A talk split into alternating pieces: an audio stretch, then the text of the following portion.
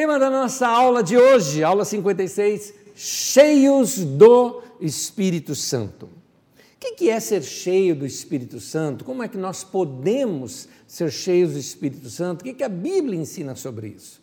Uma coisa interessante de nós notarmos, e aqui eu faço uma comparação de dois textos, num texto em Efésios, quando dizem cheios do Espírito, no texto de Colossenses, que é idêntico ao texto de Efésios, fala para nós que a palavra de Deus habite ricamente em nossos corações.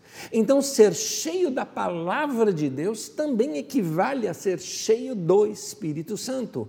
Pelo menos é o que Paulo nos ensina quando você compara as duas cartas de Colossenses e de Efésios. Mas nós vamos tocar isso também em outra aula nossa, então fica ligado com a gente nas próximas aulas também.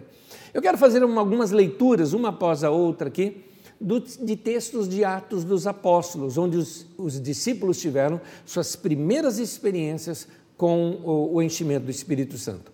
Começa com Jesus reunido com eles e lhes falando acerca do reino de Deus e diz para eles aguardarem em Jerusalém até que do alto eles fossem revestidos de poder.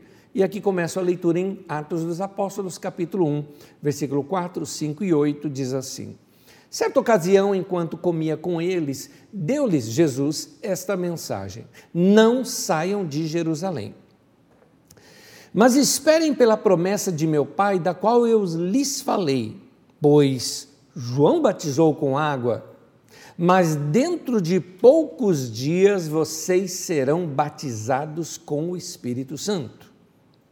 Vocês receberão poder quando o Espírito Santo descer sobre vocês, e serão minhas testemunhas em Jerusalém, em toda a Judéia e Samaria e até aos confins da terra. Vocês vão notar que Jesus chama esta experiência, porque ele disse: vocês, é, é, dentro de poucos dias, vocês vão ser batizados com o Espírito Santo. Algumas pessoas perguntam: com o Espírito Santo, no Espírito Santo, tanto faz na língua grega, não, na verdade nem existe essa preposição ali. Então, é, ser, mas a ideia sempre é, é, é, é, emergido, porque a palavra batizar é a palavra emergir ou enterrar. Né? Então, nós vamos ser enterrados no Espírito Santo, imergidos dentro do Espírito Santo, envoltos pelo Espírito Santo. E isso aconteceria, chamado de batismo com o Espírito Santo, a experiência que eles tiveram poucos dias depois. Poucos dias depois disso, ou seja, sete dias depois dessa declaração de Jesus, tem essa experiência em Atos 2, do versículo 1 ao versículo 4, que diz assim: Chegando o dia de Pentecostes, que era uma festa dos judeus, que vinha gente de todas as partes do mundo, estavam todos os discípulos ali, reunidos num só lugar, eram 120 pessoas reunidas num lugar.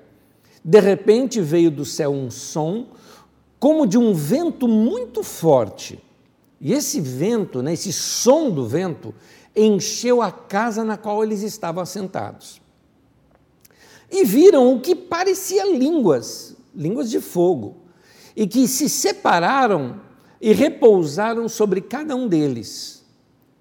Todos eles ficaram cheios do Espírito Santo e começaram a falar noutras línguas, conforme o Espírito os capacitava. É interessante notar a imagem.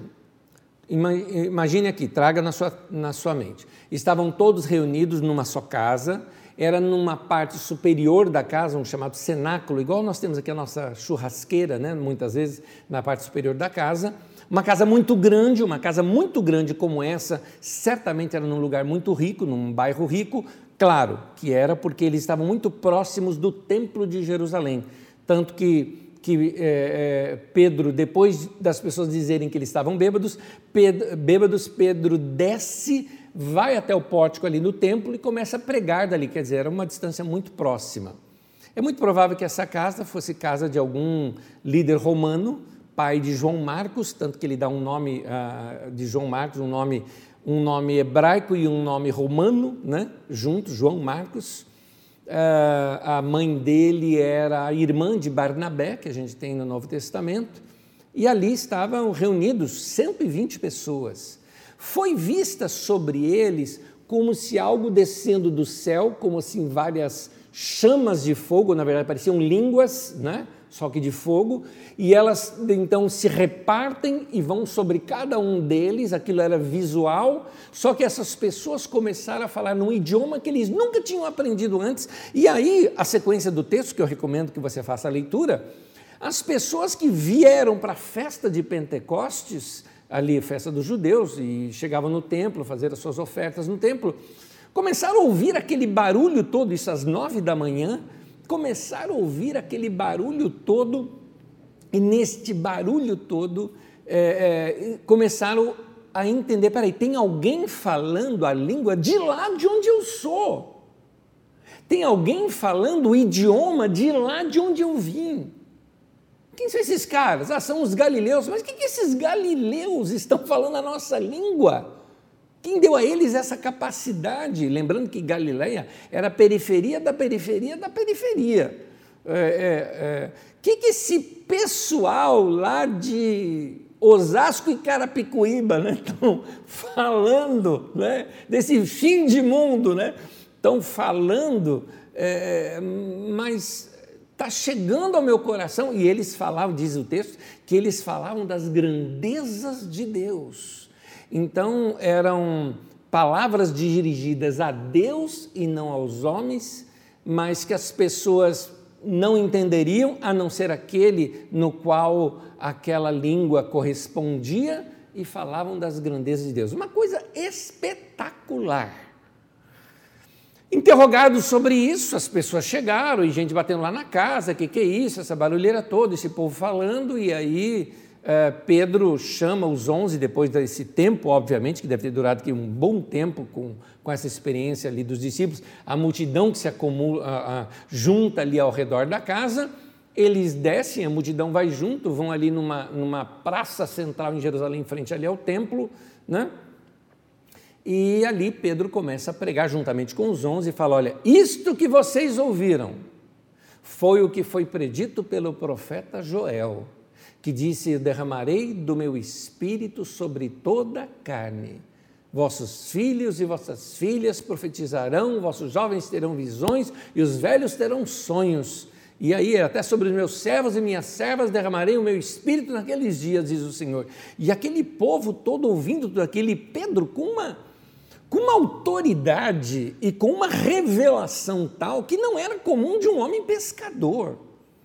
Ele começa a citar textos das Escrituras de cor, diversos textos, textos de Joel, textos dos livros de Salmos, fala da morte, ele consegue ver a morte e ressurreição de Jesus em poesias escritas por Davi, estou calculando aqui, há mil anos antes, mil anos antes daquela ocasião, Davi havia também profetizado sobre esse tema, e então eles ah, ah, começam a perceber a ação do Espírito Santo agora na pregação de Pedro.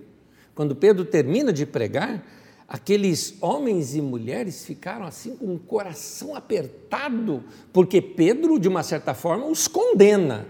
Ele fala assim que ele vai provando que Jesus era o Cristo, que Jesus era o Messias e que vocês o mataram. Vocês o mataram. E aqueles homens e mulheres chegam ali e falam: O que, que nós vamos fazer, irmãos? Aquele que nós matamos, que nós gritamos crucificam, é agora o Kyrios, né, o Senhor de tudo. O que, que nós vamos fazer? E aí ele diz: Arrependei-vos e cada um de vós seja batizado em nome de Jesus para a remissão dos vossos pecados, e vocês receberão o dom do Espírito Santo. Então ele mostra que eles também poderiam ali também ser cheios do Espírito Santo. Bom, o texto de Atos continua e continua mostrando a vida da igreja como foi. No capítulo 2, por exemplo, que nós vamos ler mais adiante, mostra como que aquela igreja cheia ali do Espírito Santo começou a viver e eles vivendo daquela maneira, só que aí tinha comunhão, o partir do pão, as orações e aquelas experiências de gente se agregando, gente sendo cuidada, gente repartindo o que tinha para que os outros não passassem fome, porque afinal de contas muitas pessoas vieram de outras nações para lá, o dinheiro acabou, vamos dizer assim, vai comer o quê? Tem que voltar lá para sua terra, mas calma, você ainda não foi bem discipulado, deixa eu te ensinar mais sobre Jesus, fica aqui com a gente, a gente reparte a nossa comida. Outras pessoas mais ricas falavam: pera um pouquinho, eu tenho uma chácara lá que eu não, não tenho motivo de ter, eu tenho terreno em tal lugar, eu vou vender tudo isso. Colocavam ali aos pés dos apóstolos, confiando que tudo aquilo seria distribuído de igual modo para suprir as necessidades daquele povo, e foi assim por longos anos. Foi assim a experiência da igreja ali em Jerusalém. Bom, a vida continuava.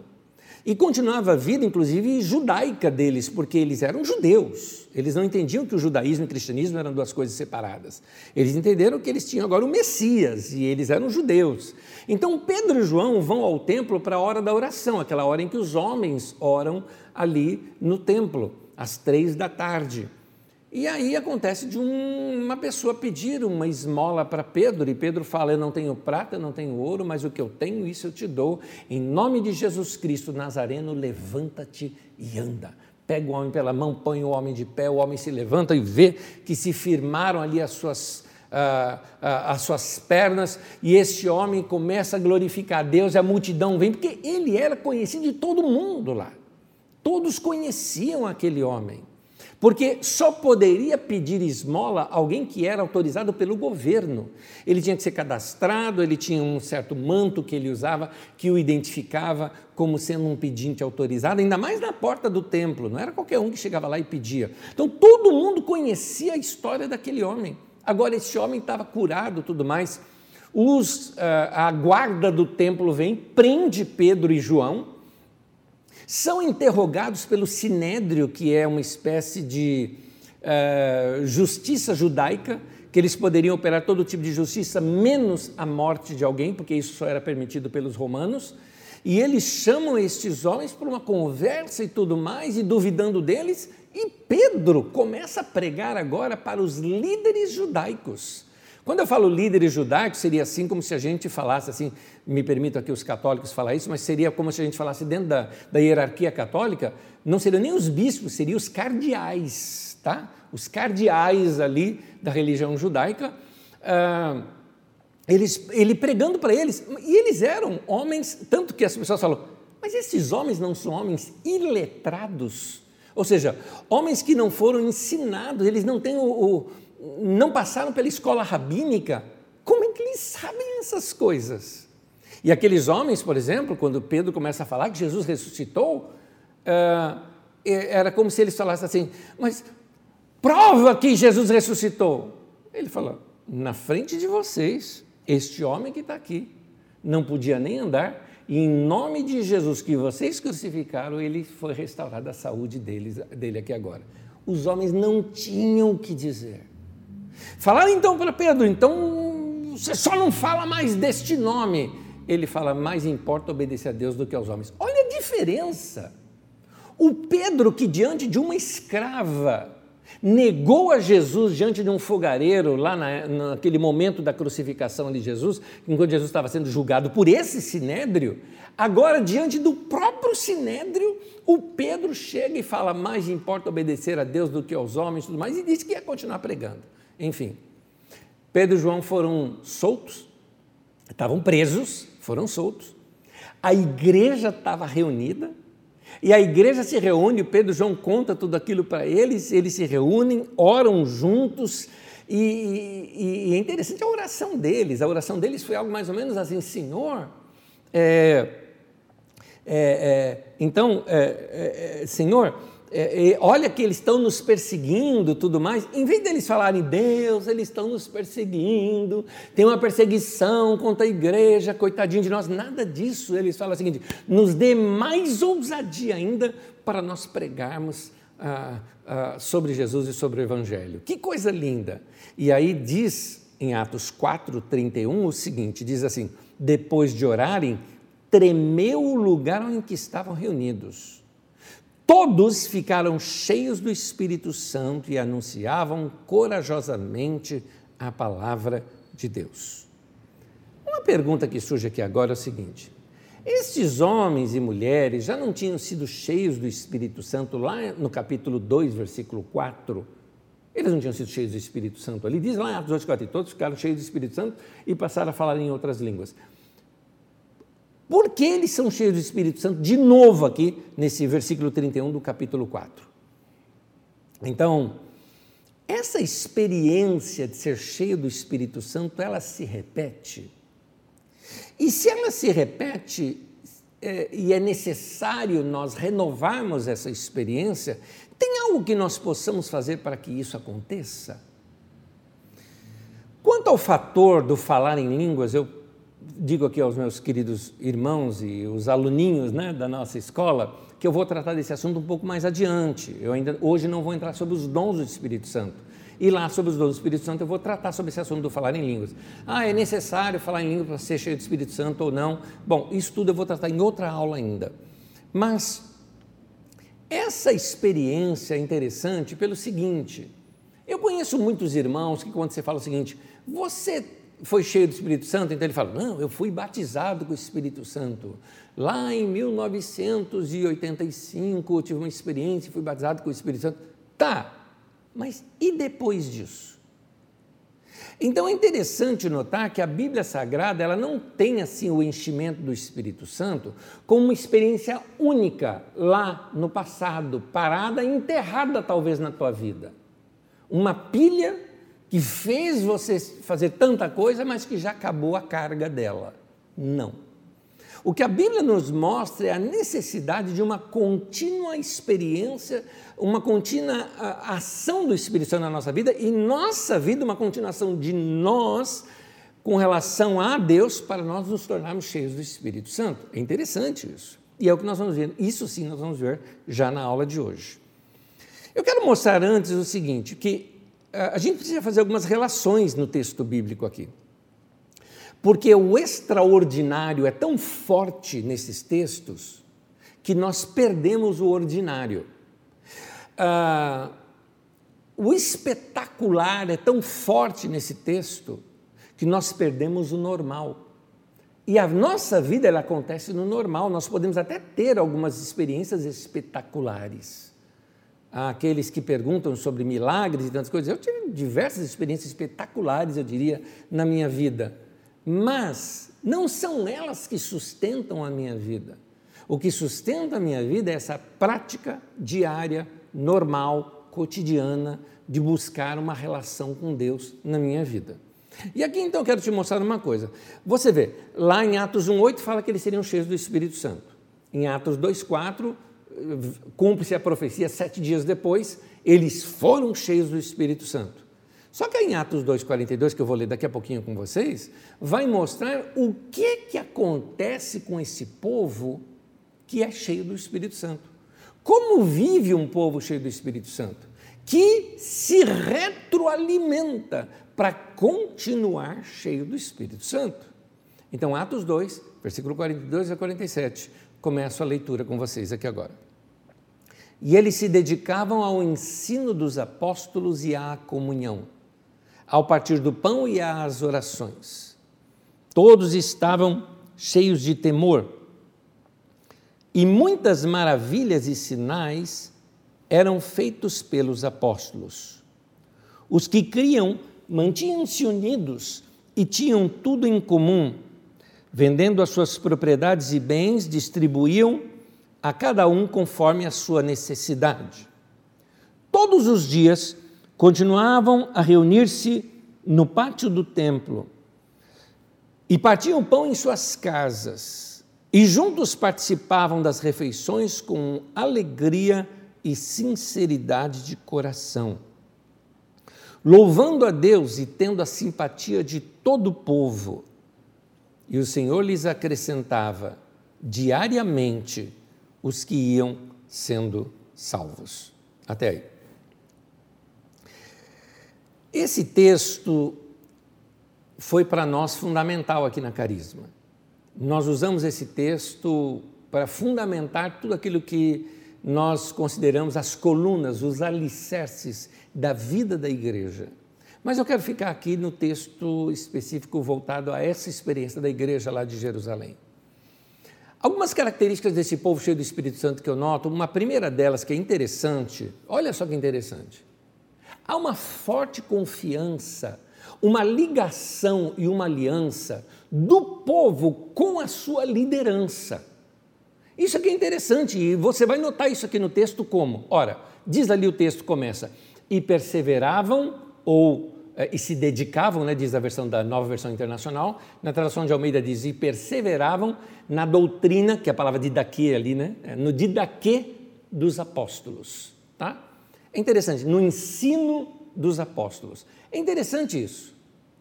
O texto não diz e perseveravam nos ensinos de Jesus. O texto diz perseveravam nos ensinos dos apóstolos. Aí você diz, Anésio, Significa que eles não seguiam mais o ensino de Jesus? Não, querido.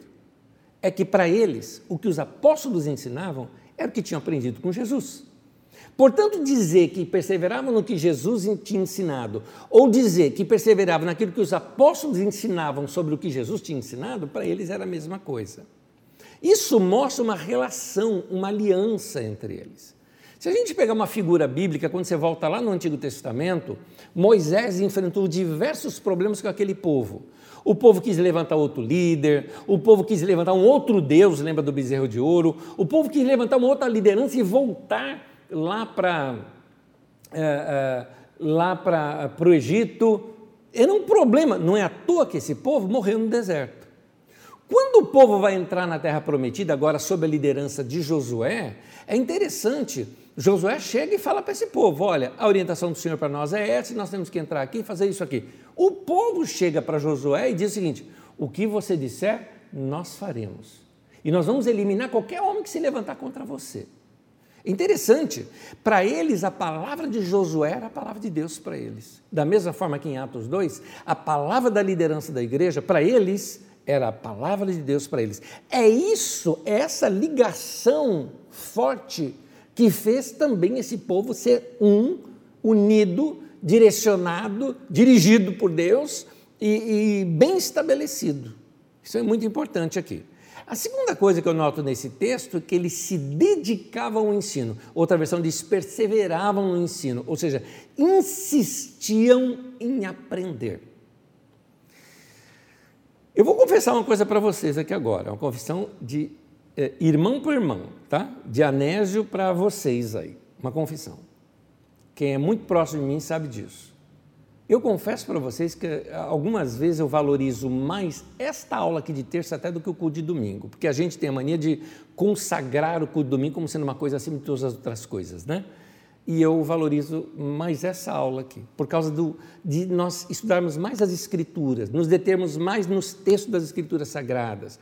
E eu percebo que as pessoas que estudam aqui com a gente nessas terças-feiras, que se dedicam, principalmente vocês que assistem aqui ao vivo, que eu imagino, na sua casa tem repórter passando, novela passando, gente dentro da casa, mas vocês separam um tempo só para estudar, eu valorizo isso demais, demais.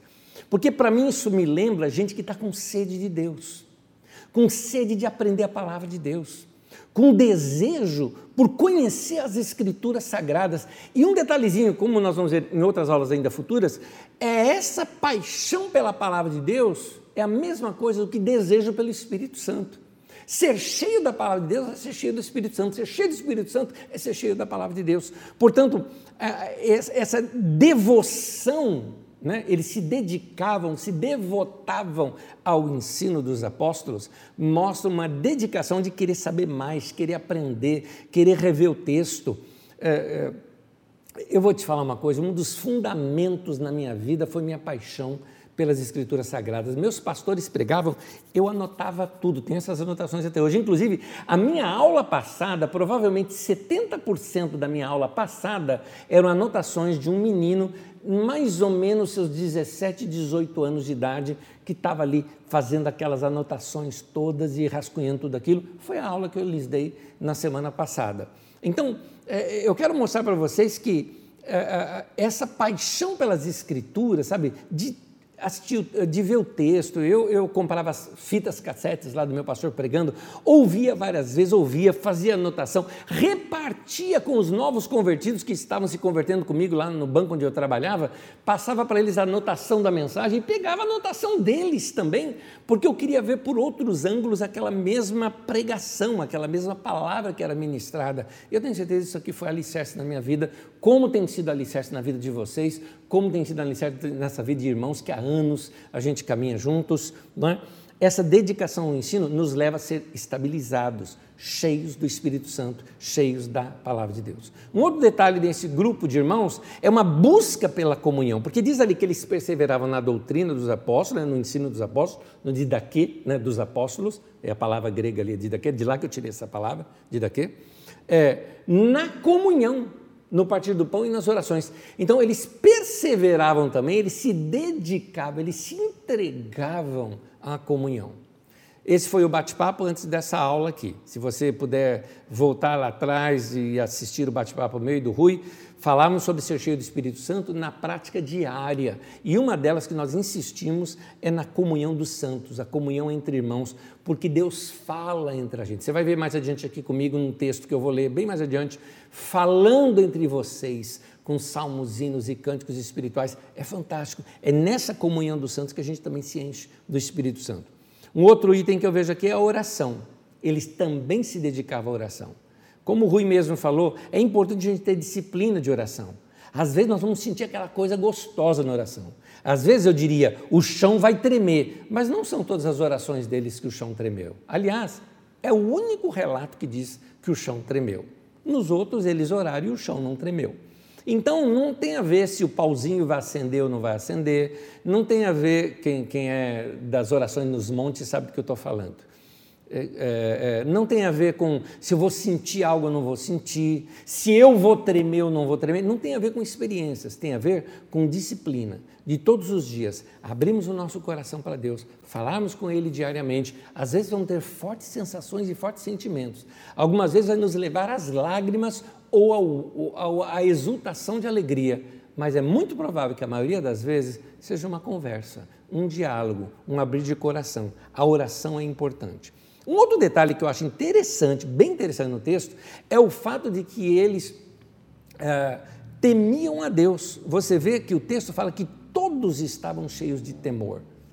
O temor aqui não é a ideia de temor do Senhor, não é a ideia de medo de Deus, mas é a ideia de reverência de respeito. Temer a Deus significa que eu amo tanto a Deus que eu não quero que fique um cisco entre eu e Ele. Então, por isso que a Bíblia diz que o temor do Senhor está lá em Provérbios. O temor do Senhor consiste em aborrecer o mal, a língua que fala mal dos outros. Ou seja, eu não vou falar mal das pessoas porque isso vai me esvaziar do Espírito Santo, vai tirar o temor de Deus na minha vida. Mas por temor a Deus, eu trato com respeito. Por isso que eu coloquei até na sua apostila, está aí, se você não baixou a apostila, baixa a sua apostila ainda, tem lá no nosso site carisma.com.br barra didaquê. Uh, eu coloquei, reverenciando a Deus, o respeito pelo sagrado. É interessante notar que normalmente as pessoas vazias do Espírito Santo não respeitam o sagrado. Eles não percebem que existem determinadas coisas que são mistérios de Deus, que não se deve tocar. Não se deve mexer, não se deve mudar aquilo, não é? As pessoas querem ser criativas, por exemplo, o sagrado. O batismo, por exemplo, é algo sagrado. Ah, Nézia, o que, que, tem a ver eu pular dentro da água? Então eu posso subir num tobo água, pular dentro da água e estou batizado. Isso é desrespeito ao sagrado. Faça da maneira correta, meu querido. Faça da maneira sagrada. Faça porque está assim. Como está escrito nos textos das Escrituras Sagradas. O, o, o, ah, mas eu não posso simplesmente jogar água para cima e cair na minha cabeça eu estou batizado? Não é o que a Bíblia mostra. A Bíblia mostra Filipe, por exemplo, quando ele evangelizou aquele eunuco, diz assim que o eunuco falou assim: tem água ali, o que impede de eu ser batizado? Diz eles depois que saindo das águas, ora, se saiu das águas, ele entrou nas águas. Ora, sendo ele um eunuco, ou seja, um tesoureiro de uma rainha, na carruagem dele não deveria ter algum cantil d'água ali ou alguma coisa parecida para jogar um pouquinho de água e está tudo resolvido? Não, mas queria fazer como? Descendo as águas. Como João Batista batizou Jesus, como os discípulos batizavam os seguidores também, porque diz que os discípulos de Jesus também batizavam, como é assim que a gente vê nas Escrituras Sagradas. Então vamos reverenciar o sagrado, vamos reverenciar as maneiras como a Bíblia mostra que deve ser feito as coisas. Reverenciar uma ação de Deus, por exemplo, existem algumas coisas que são interessantes. Por exemplo, eu entendo que nós somos muito, é, muito informais. A informalidade eu acho ótima, porque faz parte do brasileiro a informalidade. Mas existe um momento que é o momento da reverência, do silêncio, do sagrado, do fechar os olhos, do se ajoelhar, do levantar de mãos. Há momentos que são assim. E nós precisamos ter esse respeito pelo sagrado, o temor do Senhor. O enchimento do Espírito Santo vai trazer esse temor do Senhor na nossa vida. O texto também fala de milagres. E o milagre acontece. Deus é glorificado no milagre. O milagre abre portas para a pregação do Evangelho, mas Deus não é glorificado com falsos milagres. Eu não preciso forçar a barra. Eu não preciso inventar uma história um pouquinho mais extraordinária para aquilo da glória a Deus. Esse acréscimo humano eu chamo de fogo estranho. O que é fogo estranho? Diz a Bíblia Sagrada que os. Uh, uh, que, que, diz a Bíblia Sagrada que o altar lá, perdão, que aquele candelabro que havia ali sempre teria que ser eh, mantida acesa aquela chama. E aquela chama deveria ser acesa da seguinte forma: era pego a, a, a chama do altar, essa chama do altar foi acendida por Deus mesmo, Deus que acendeu aquela chama, e eles deveriam pegar daquela chama e ir lá e acender, eh, manter aceso ali o candelabro, inclusive colocando óleo e tudo mais, e sempre manter acesa aquela chama. Muito bem. Então Moisés e Arão, por exemplo, oraram e Deus mandou fogo e queimou ali o altar. Foi coisa maravilhosa, né? Acendeu ali aquele altar. Nadab e Abiú, dois filhos de Arão, querendo fazer um showzinho na frente de todo mundo, pegaram uma tocha de fogo ali de algum lugar, tudo mais, e o povo olhando, eles jogaram ali, ora que o fogo de Deus uh, queimando o sacrifício, e diz a Bíblia que a chama se encheu de tal maneira ali no altar que queimou os dois e os dois morreram. Porque eles trouxeram, diz ali o texto, fogo estranho perante o Senhor. Você sabe que as coisas do Antigo Testamento servem muito como figuras para o Novo Testamento. O fogo estranho trazido perante o Senhor gerou morte. Quando você falsifica um milagre, isso não produz vida, produz morte. Quando eu falo morte aqui, não estou falando de morte física, mas simplesmente morte, morte no sentido de ausência da vida de Deus. Não tem Deus naquilo ali. É por isso que você vê tantos milagres, às vezes, propagados por aí, e você fala, hum, não está colando, não parece Deus. Você percebe quando tem Deus em algo, fala, não não está parecendo Deus. Tem milagres que são induzidos. Tem milagres que são mal narrados. Eu já vi isso. Vou contar-lhes aqui rapidinho uma situação que ocorreu. Eu estava, eu não era ainda, não, eu já era pastor, já era pastor, líder de louvor, inclusive numa igreja, né? E o, uh, um, um, amigo do meu pastor trouxe um missionário norte-americano e o cara pregou e pregou bem, mas depois ele fez fila de oração, como era costume, e ele confundiu tudo, já traga a sua oferta e tal, e ficou parecendo que as pessoas tinham que pagar para ser curado em fila de oração. E o meu pastor não ensinava isso. O meu pastor ensinava assim: a bênção está em todo o corpo de Cristo. Tem alguém doente, Pega um irmão aí do lado, você vai impor a mão sobre ele e vai orar. Não precisa trazer aqui no altar para o pastor, o missionário, impor as mãos e orar. Não, qualquer irmão no corpo de Cristo, esses sinais seguirão que creem e imporão as mãos sobre os enfermos e eles ficarão curados. Então qualquer irmão pode orar. E ali não, o cara centralizou nele, aquele povo fez aquela fila toda, não é? E daqui a pouco eu estou ali, eu estava naquele dia, eu estava tocando no teclado lá, né? Estava lá tocando o teclado tudo mais, fazendo um fundo musical, né? Enquanto o cara fazia lá a fila de oração, que não era costume na nossa igreja, tinha que preencher aquele vazio que ficou, né? E eu estava lá tocando, tocando, tocando. E um bolo de gente aqui na minha frente, quando o homem começa a falar, né? Assim, essa senhora, né? Está com, com surdez, né? Impôs a mão ali nela e tirou a mão e, e abençoou e falou assim para ela, né, pôs o microfone perto dela assim, né, ele falou no ouvido dela, fala aleluia. E falou assim, pôs para ela, ela, aleluia. Ele falou, ela está curada, glória a Deus, fala glória a Deus. E a mulher, glória a Deus. E ele, eu conheci a voz. Eu conheci a voz e dá licença, dá licença. Eu tocando, dá licença. A hora que eu olho, eu falei, vó? Era minha avó. Uma vizinha pegou e levou minha avó lá no culto. E qual era o problema da minha avó? Minha avó tinha um zumbido no ouvido dela. Né? Ela escutava um zumbido assim. E ela falou para o homem para orar por ela. Né? O homem orou por ela. Aí o homem chega no ouvido dela e fala: Fala aleluia. Ela ouvia. Ela tinha o zumbido, mas ela ouvia. Aleluia. Fala glória a Deus. Ela, glória a Deus. Ela repetiu o que o homem mandou ela falar. E falando que a surda foi curada, eu na hora chamei meu pastor, chamei eu lá tocando. Vem cá, vem cá, vem cá. Não é cura, não, não é surda, não, é a minha avó. Então, é, o pastor, na hora ali, foi lá, chegou, abraçou o irmão, muito aquele jeitão dele, né? Volta de Lima Filho era meu pastor. Muito jeito, abraçou ali o irmão, pegou o microfone do irmão, né? Muito bem, obrigado, meu irmão. O irmão pode já se assentar. Irmãos queridos, Deus abençoe a todos. Nós estamos encerrando nossa reunião aqui agora. Encerrou o culto ali, daquele jeito. Mas tudo bem. Voltando aqui ao assunto, que eu quero dizer é o seguinte: falso milagre ou indução de, de testemunho não glorifica a Deus. A função do milagre ela tem uma razão de ser. Milagre é para confirmar a palavra de Deus. É para isso. Milagre não é para o nosso bem-estar. Milagre é para confirmar a palavra de Deus. Interessante isso.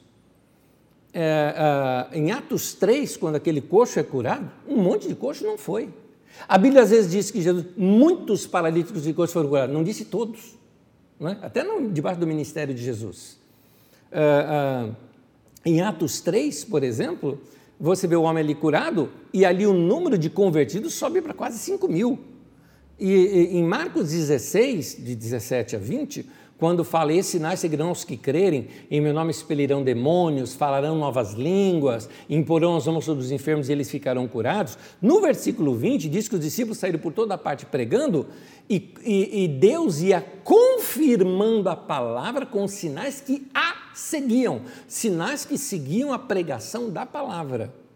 Agora, minha pergunta é: Quais são os milagres hoje em dia? Quais seriam as ações de Deus hoje que abririam a porta para o Evangelho, hoje, nos nossos dias?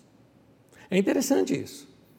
Resumindo aqui uma história longa, eh, eu me lembro que nós tivemos num dos nossos cultos uma irmã com deficiência auditiva e, a, e ela, ela passou a escutar, ela não escutava bem de um ouvido, e ela passou a escutar, tanto que ela teve desequilíbrio e tudo mais, passou mal, depois foi, fez exames e tudo mais, e constatou que ela, ela tinha os exames provando que ela não tinha aquela parte da audição, e ela recuperou aquela parte da audição. Maravilha! Todo mundo que via falou, que legal! Mas interessante, ninguém se converteu. Né? Os vizinhos souberam, os parentes souberam, mas ninguém se converteu. No entanto, naqueles dias, eu me lembro que eu estava pregando alguma coisa, contando até a minha experiência de ser cheio do Espírito Santo, e que eu fui até o meu pai pedir perdão para o meu pai do filho que eu tinha sido para ele. É, olhando hoje daqui para lá, eu era só um adolescentezinho, né? Que gostava de discutir e tudo mais, essas coisas, né? Não, não era um mau filho, mas para mim, naquele momento, eu me sentia sujo diante do meu pai, mal diante do meu pai, porque eu tinha mania, às vezes, de redarguir com ele, argumentar contra ele. Eu falei, pai, me perdoa do mau filho que eu fui para o Senhor. Abracei e beijei o meu pai. Então eu conto que a, a experiência com o Espírito Santo me levou a ser um filho melhor dentro de casa. Pois bem, uma menina tinha entrado naquele culto pela primeira vez, ouviu aquilo, foi em casa, pediu perdão para o pai dela, que estavam sem se falar há dias. Se converte ela, se converte o pai, se converte o sobrinho, se converte a tia, se converte o parente, se converte não sei quem lá. Eu me lembro que uma época nós fizemos uma conta, deu mais de 30 e poucas pessoas que nós batizamos que se converteu porque uma menina foi e pediu perdão para o pai.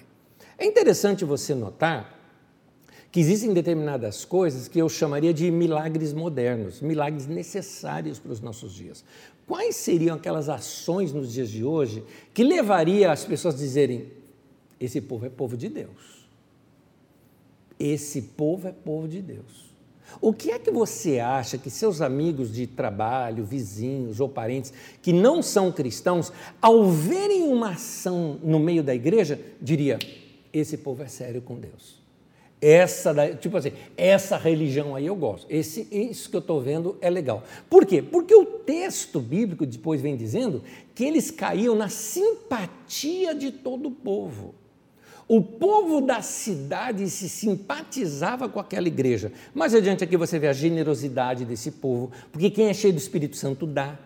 Quem é cheio do Espírito Santo reparte. Quem é cheio do Espírito Santo quer fazer algo por alguém. É? É, é, alguém pode. Quer ver uma coisa? Eu vou te falar uma coisa direto aqui para você. Se alguém me pergunta o seguinte, fala, Nésio, eu tenho que dar o dízimo? Eu digo não. Não tem nenhuma obrigação na Bíblia de você dar o dízimo. Você é amaldiçoado se eu não der o dízimo? Não, graças à obra da cruz, nenhuma maldição tem sobre nós. Não, nada disso. Mas o que é que você tem a me dizer sobre o dízimo? Eu te digo o seguinte: se você for cheio do Espírito Santo, você nem me perguntaria isso. Você daria. Aliás, daria muito mais do que o dízimo. Porque, na verdade, aquele povo dava tudo que tinha. Eu não estou dizendo que vocês têm que dar tudo, não é isso que eu estou dizendo. Estou dizendo que a tua vida inteira tem que ser dedicada para Deus.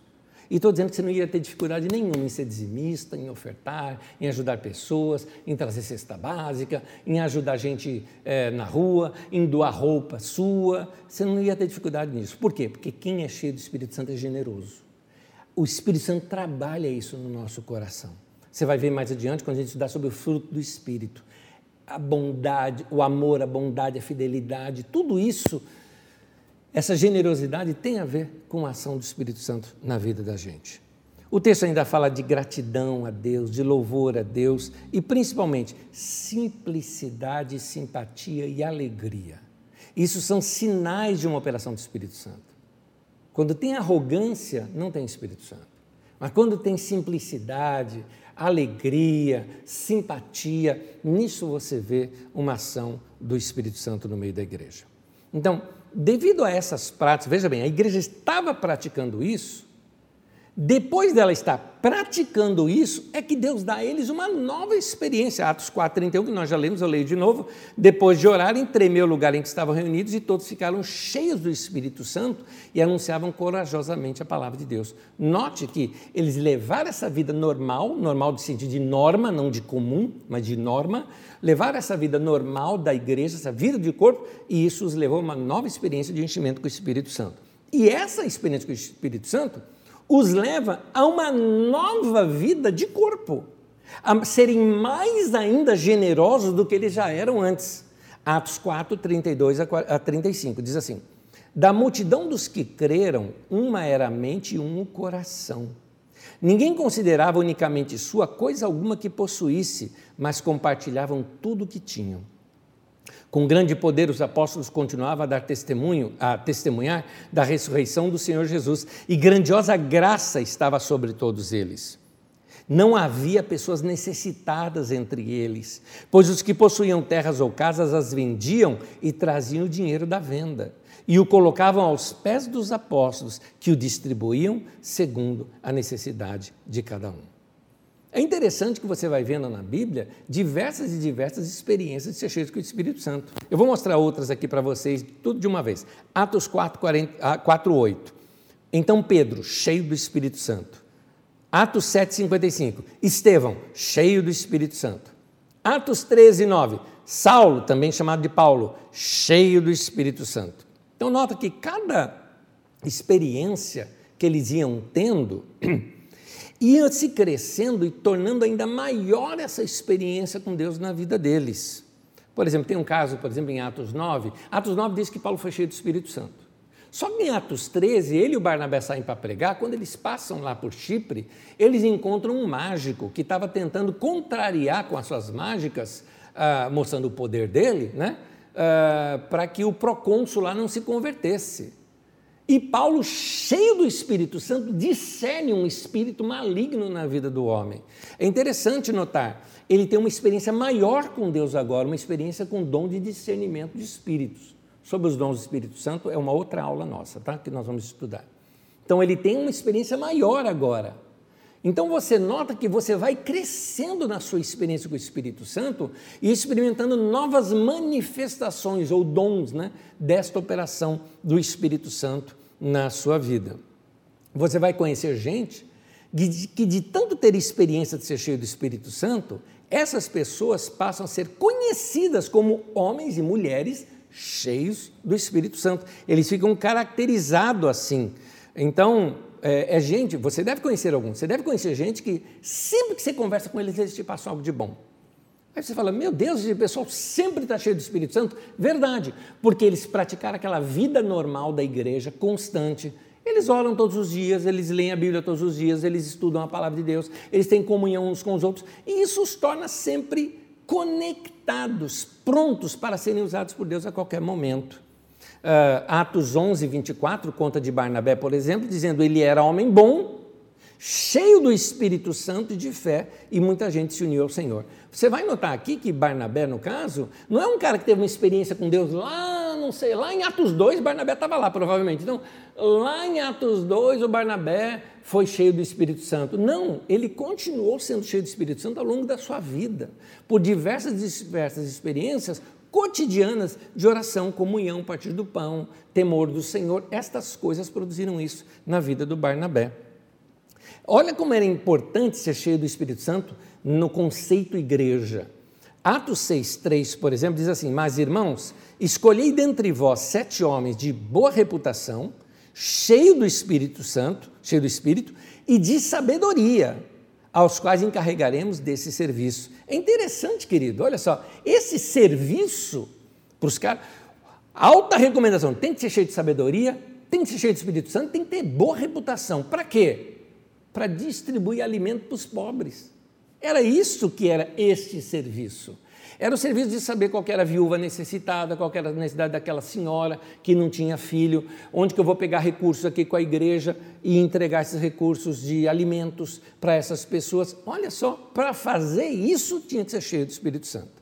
Então, para aquela primeira comunidade cristã, tanto pregar quanto para organizar ou fazer qualquer outra coisa, tinha que ser cheio do Espírito Santo. Eu diria que nos nossos dias, olha o seguinte: para você ser músico, você tem que ser cheio do Espírito Santo. Para você trabalhar aqui nos bastidores, seja aqui na, nas nossas uh, produções aqui, seja servindo aqui, seja na mesa de som, seja na, no, no vídeo, seja para ser um cooperador entre nós, para ficar ali na porta recebendo os irmãos, seja que áreas que você for trabalhar, seja como diz a própria Bíblia aqui, para distribuição de alimentos, nossos irmãos que trabalham na diaconia, você tem que ser cheio do Espírito Santo. Não é só o pregador, não é só quem vai pregar que tem que preparar. Eu acho que a gente tem que preparar o coração para quando estiver nos nossos encontros, estivermos cheios do Espírito Santo. Sim, eu sei, não estamos tendo encontros presenciais nesse momento, mas quando for ter é para ter assim. Então, enquanto não se tem esses encontros, que tal preparar o teu coração para ser usado por Deus, para tocar vidas, para abençoar vidas de outras maneiras também? Então, qualquer área, até para cuidar de áreas administrativas da igreja, temos que ser povo de boa reputação, isso é importante, cheio de sabedoria e cheio do Espírito Santo. É importante isso. Aquilo que nós chamamos de uma pessoa cheia do Espírito Santo, olha, se eu estou cheio do Espírito Santo, a boca fala que o coração está cheio, certo? Se eu estou cheio de algo, eu vou exalar aquele algo. Por isso a Bíblia diz que o fruto, fruto no sentido de a consequência desta relação entre o meu espírito e o Espírito Santo, essa área de espírito, alma e corpo eu vou estudar com vocês mais adiante, mas esta relação do meu espírito com o Espírito Santo, ela vai produzir alguma coisa. E o que, que ela produz? Gálatas 5, 22 e 23 diz: Mas o fruto do Espírito é amor, alegria, paz, longanimidade, benignidade, bondade, fidelidade, mansidão e domínio próprio. Rapidinho eu vou passar em todos eles aqui, porque numa outra aula eu detalho mais, que eu estou vendo que o nosso horário está indo embora aqui, eu preciso correr um pouquinho com a minha aula. Então, só que um, um resumo muito rápido. Bom, amor vocês sabem o que é, mas o amor aqui, a palavra usada aqui que é ágape, se refere àquele amor de, de entrega, que se doa, que se dá. O amor que faz com que você ame a pessoa mesmo que ela não mereça. Esse é amor. E diz que isso só vem quando você é cheio, como resultado dessa experiência com o Espírito Santo. Amor é se dar, é se entregar por alguém. A alegria, é interessante isso, a alegria com o fruto do Espírito Santo. Eu levo uma vida gostosa e alegre por causa que eu tenho uma relação com Deus. paz. Paz é interessante porque a Bíblia fala que eu levo a Deus a minha ansiedade e a paz de Deus enche meu coração. Então eu vou ser cheio do Espírito Santo no meio de uma turbulência toda e eu estou em paz porque eu estou confiando em Deus.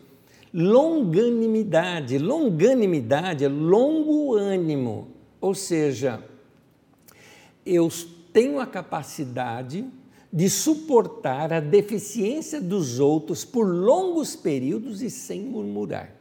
É isso que é longanimidade. Onde eu tenho essa capacidade de suportar essa deficiência das outras pessoas. A benignidade, interessante tem aqui benignidade e tem bondade. Uma se refere à atitude do coração, a outra se refere a ações. Então, quando você tem a ação é, é, de benignidade, né? É, a bondade é uma atitude do coração. Eu vou ser bondoso para essa pessoa, por exemplo, eu vou perdoá-la, eu vou ajudá-la, vou dar um conselho. Mas a benignidade, ela está ligada com a generosidade. Então eu vou dispor de alguma coisa. Eu vejo uma pessoa passando frio, eu vou em casa, pego um cobertor e vou levar para a pessoa. Eu vou repartir alguma coisa que eu tenho, eu vou repartir comida, eu vou dar alguma coisa, isso se refere. A fidelidade, que é interessante, é a mesma palavra para fé. Interessante isso. Porque as pessoas hoje em dia deturparam essa ação de fé. O pessoal acha que fé, fé é positivismo, fé fala, não, eu tenho fé que. Quando você fala eu tenho fé que, você já está direcionando a sua fé. Isso não é fé. A fé é fé em Deus, meu irmão. Só se o que vem depois vem a palavra Deus. Aí é fé. Então eu tenho fé que Deus vai fazer o que lhe aprover e o que lhe aprover é o melhor. Aí eu digo, aí é fé. Porque a fé é aquela que você é fiel a Deus, fidelidade. Eu estou com Deus e não vou abandonar Deus por nada. Eu ando com Ele, eu confio nele, eu acredito nele. Isso é fé e fidelidade. A mansidão tem a ver com ser ensinável. Você não é arrogante, você está pronto para aprender. Está desejoso de aprender, isso é mansidão. E o domínio próprio, você sabe, é controlar o seu temperamento. Quando você tem vontade, às vezes, de falar algumas coisas, mas você segura. Você espera o melhor momento porque o melhor momento pode não ser aquele que você está com o temperamento, a flor da pele, querendo gritar com a pessoa. O domínio próprio ajuda você a controlar o seu tom de voz. Então, esse fruto da nossa experiência com o Espírito Santo, nota, ele é comunitário. Porque ele é para te levar a amar mais, a servir mais, a ser mais paciente com as pessoas, a ajudar as pessoas. Então, da mesma maneira, os dons do Espírito Santo também são com essa mesma intenção são para servir o corpo de Cristo. É por isso que Paulo fala que o melhor caminho para eu ser cheio do Espírito Santo, o melhor caminho para eu ser usado com os dons do Espírito Santo é o caminho do amor. É por isso que quando Paulo está tratando sobre os dons do Espírito Santo, ali em Coríntios 12, olha o que diz no versículo 31. Diz assim: Busquem com dedicação os melhores dons, melhores dons, seja, aqueles mais necessários para o momento. Vamos buscar com dedicação. Mas eu passo agora a mostrar-lhes um caminho ainda mais excelente. E aí eu não continuo aqui o texto para vocês, mas você pode continuar na sua Bíblia. O que, que vem depois disso? Vem depois disso o capítulo 13. O capítulo 13 fala do amor.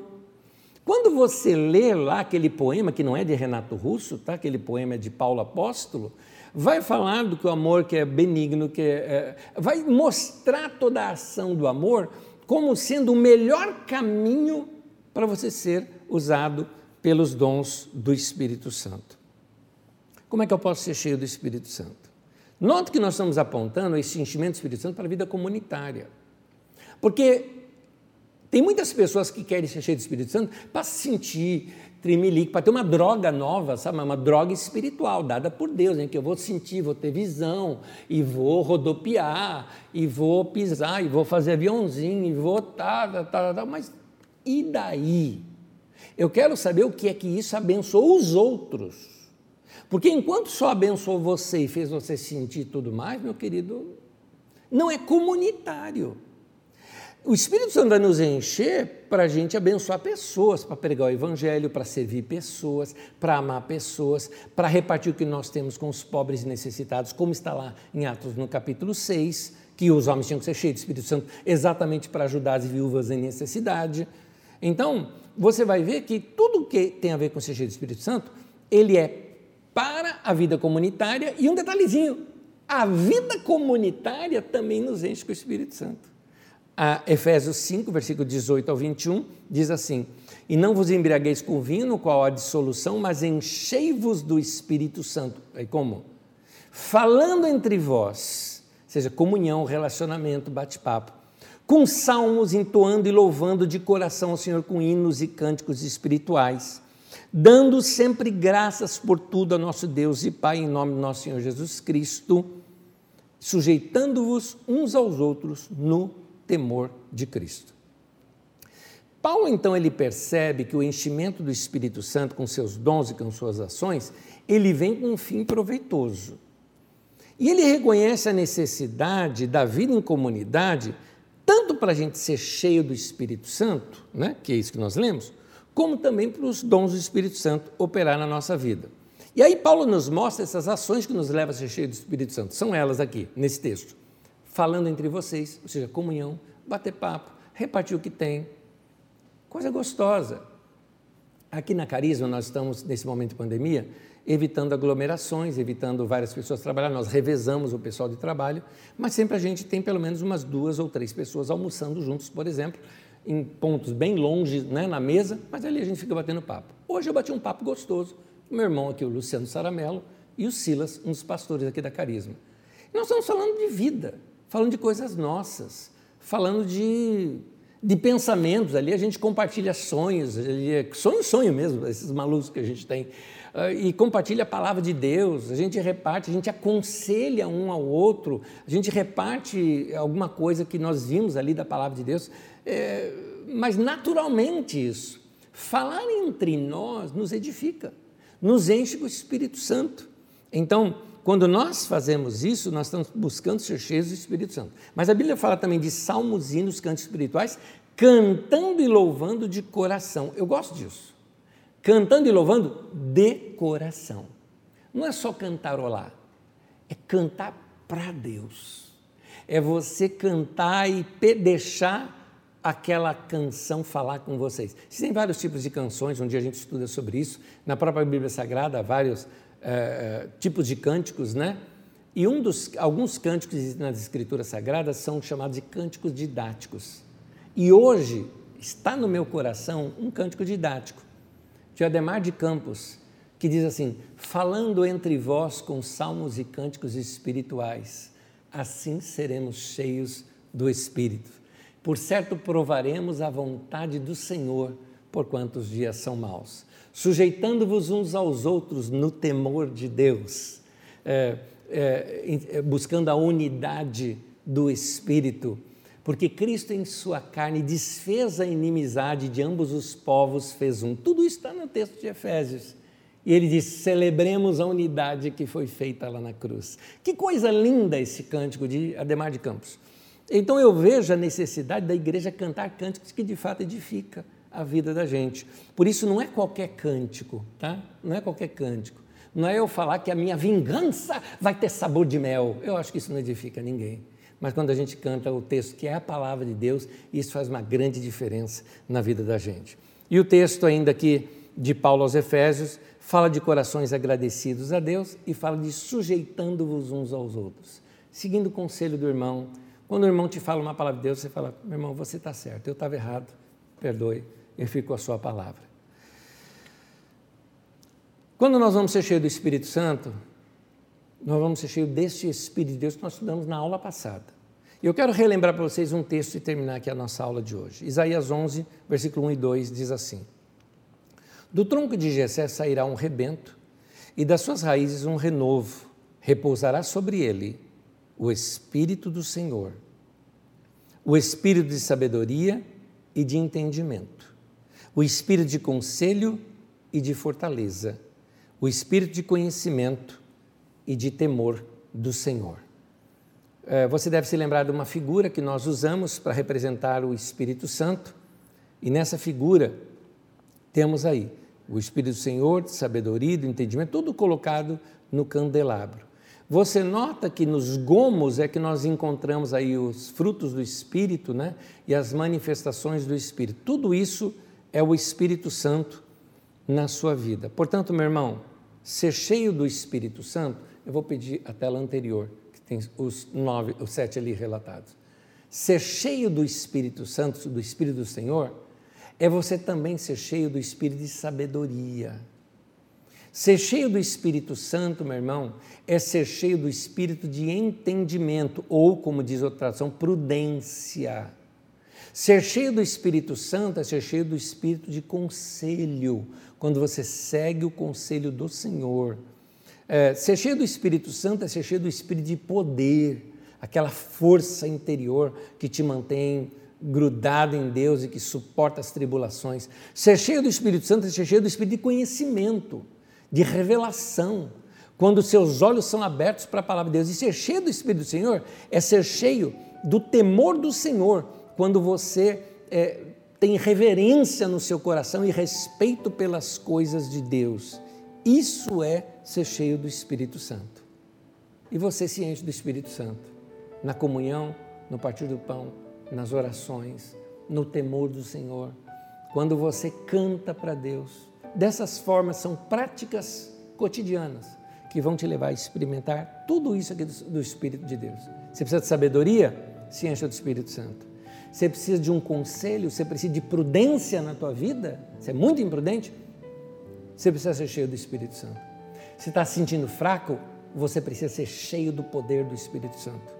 Você é, quer se aprofundar nas riquezas de Cristo, você precisa ser cheio do Espírito do conhecimento, que é o Espírito Santo.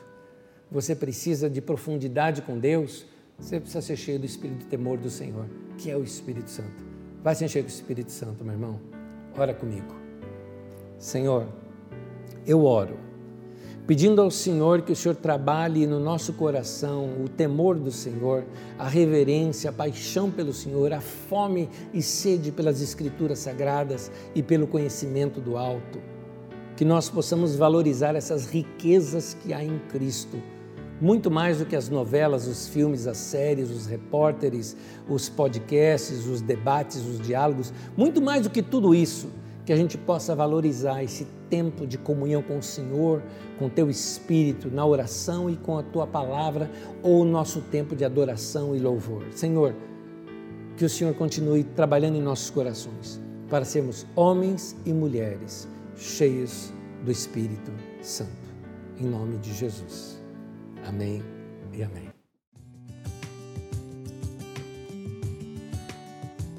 Bom, eu respondo rapidamente aqui algumas perguntas. Uh...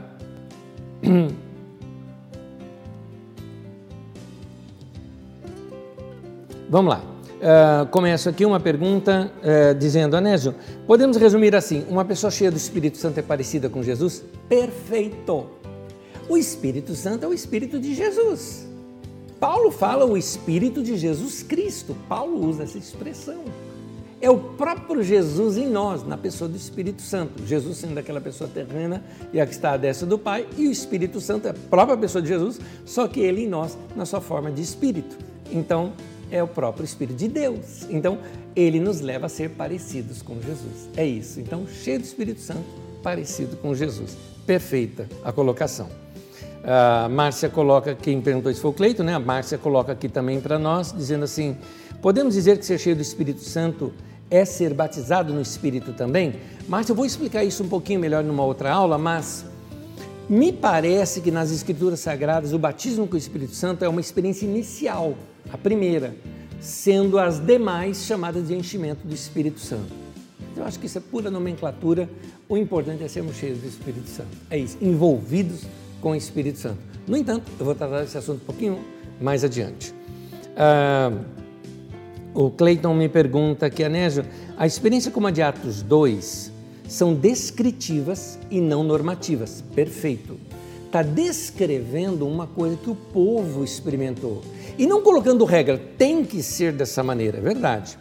Você entende que é por isso que existem alguns, uh, muitos fazendo dessas experiências um ensino errado acerca do que é ser cheio do Espírito Santo? Claro, é uma maravilha. Toda vez que você vai tremer para ser cheio do Espírito Santo. É isso. Realmente é descritiva, mas não é normativa. Perfeito. Lucy coloca aqui para gente. Boa noite a todos, Anésio. Muito fala, muito se fala que o crente é, não bebe, mas come muito. Essa é a fama de crente, né? É verdade. Podemos dizer que uma pessoa que come muito não é, não é uma pessoa cheia de Espírito Santo? E a pessoa que bebe cerveja? Vamos lá, Lúcia, aqui tem várias coisas envolvidas na sua pergunta. Primeiro, um conceito de que ah, beber cerveja é algo errado. Esse conceito é um conceito norte-americano e latino-americano. Por exemplo, os crentes alemães bebem cerveja, os crentes italianos bebem vinho e o crente brasileiro bebe café. Eu, tinha, eu conheci pessoas que não bebiam café. Eu tinha uma professora de seminário norte-americana que achava um pecado beber café e beber Coca-Cola. Achava que isso era pecado. Né? É, eu tenho uma, uma irmã querida, membro da nossa comunidade hoje, a Daisy. Ela foi missionária e ela trabalhou no campo missionário um tempo. E um tempo ela estava na Argentina e ela se reuniu com os irmãos lá da Argentina. Naquele tempo nós éramos da Igreja Batista, tanto eu quanto ela, da mesma igreja inclusive. E ela foi lá num lugar, em Quilmes, na Argentina. E lá as pessoas bebiam cerveja, e Quilmes ainda, que é uma das maiores fábricas da Argentina de cerveja, né? Bebiam cerveja normal, assim, e eram batistas também, e bebiam tal. Ela não, nunca bebeu, não bebia nada. Aí um dia a irmã chegou assim para ela e falou: Você tem saudade de alguma coisa do Brasil? Ela falou: Não, a comida, não, a comida é muito parecida, tá tudo bem. Mas nada. Ela falou: Olha, senti falta de um cafezinho, né? Depois da comida. A irmã fechou o tempo com ela e falou: Irmã, crente não bebe café? Você vê, lá era pecado beber café, mas não era pecado beber cerveja. Aqui parece que é pecado beber cerveja, mas não é pecado beber café. Bom, a parte disso, ah, né, você defende então beber cerveja? Porque não defendo nada, nem cerveja, nem Coca-Cola, nem vinho, nem nada. Não defendo nada. Eu só digo que você é livre. O que a Bíblia proíbe é embriaguez. E se algo faz mal para você, corta, para, tá bom? Então, fica assim. Agora, dizer que uma pessoa é ou não cheia do Espírito Santo baseado no que ela come ou bebe, eu acho que aí já é já, já não, não define. Eu acho que o que define mais uma pessoa ser cheia do Espírito Santo é o fruto do Espírito. É óbvio que se ela não tem domínio próprio, ou seja, se ela se embriaga, ou se ele é um glutão, né? Essa pessoa está precisando ser cheia do Espírito Santo para ajudá-la a ter domínio próprio e aprender a, a se controlar um pouco mais. É... Alguém coloca, o Robson coloca aqui para a gente assim, ó, é, Robson e Daniele. É, Algumas manifestações em alguns grupos podem estar relacionados com a sua matriz africana e ao longo do tempo se tornou comum a prática após um êxtase do espírito. Robson, olha, eu não vou por esse campo por um seguinte sentido. É, você tem essas manifestações de êxtase no espírito, por exemplo, na, vou te dar um exemplo, ah, não só em Gales, mas eu vou colocar um outro lugar aqui, as Ilhas Hébridas. As Ilhas Hébridas, por exemplo, lugar de branco, né? Gales, por exemplo, ou Ilhas Hébridas, ou norte da Escócia, num avivamento que houve no norte da Escócia, teve isso. E aquele norte da Escócia você tem o que ali? Descendentes de celtas, descendentes de vikings e os próprios escoceses, que são brancos e ruivos. Então não tem nada a ver com matriz africana nesse sentido e manifestações muito parecidas com essas outras que você vê por aqui. Sobre as manifestações que a gente encontra dentro do pentecostalismo, eu vou comentar sobre isso, mas vou comentar numa próxima aula. Primeiro nós vamos estudar sobre os dons do Espírito Santo, o que, que eles são, como que eles operam e sobre essas manifestações chamadas espetaculares. Teve uma pergunta de uma irmã que foi feita lá durante o bate-papo meu com o Rui sobre dente de ouro, tudo mais, um movimento que ocorreu é, mundo afora, aqui, inclusive aqui no Brasil, anos atrás. Tudo isso eu vou comentar, mas numa outra aula que eu acho mais propícia, porque eu preciso dar uma base melhor sobre essas questões. A questão que eu estou chamando a atenção é: não vamos ficar em busca do espetacular, mas vamos buscar uma vida normal, de normas, ou seja, de seguir comunhão, partir do pão, orações. Vamos seguir isso. Se Deus, nesse meio termo, der um espetacular para nós, maravilha, é tão bom quanto. Então, que nós tenhamos fortes experiências com Deus, mas, sobretudo, que a gente aprenda a andar com Jesus no nosso dia a dia. Irmãos e irmãs, um beijo para vocês. Deus abençoe, bom descanso a todos. Domingo estamos de volta, uma entrevista às 9h15, nossa pregação às 10 da manhã e terça-feira continua a nossa aula. Se você perdeu as aulas anteriores, assista, principalmente a anterior a essa, porque é uma aula introdutória para esta aula que nós temos aqui e não perca a próxima. Deus te abençoe, até a próxima terça.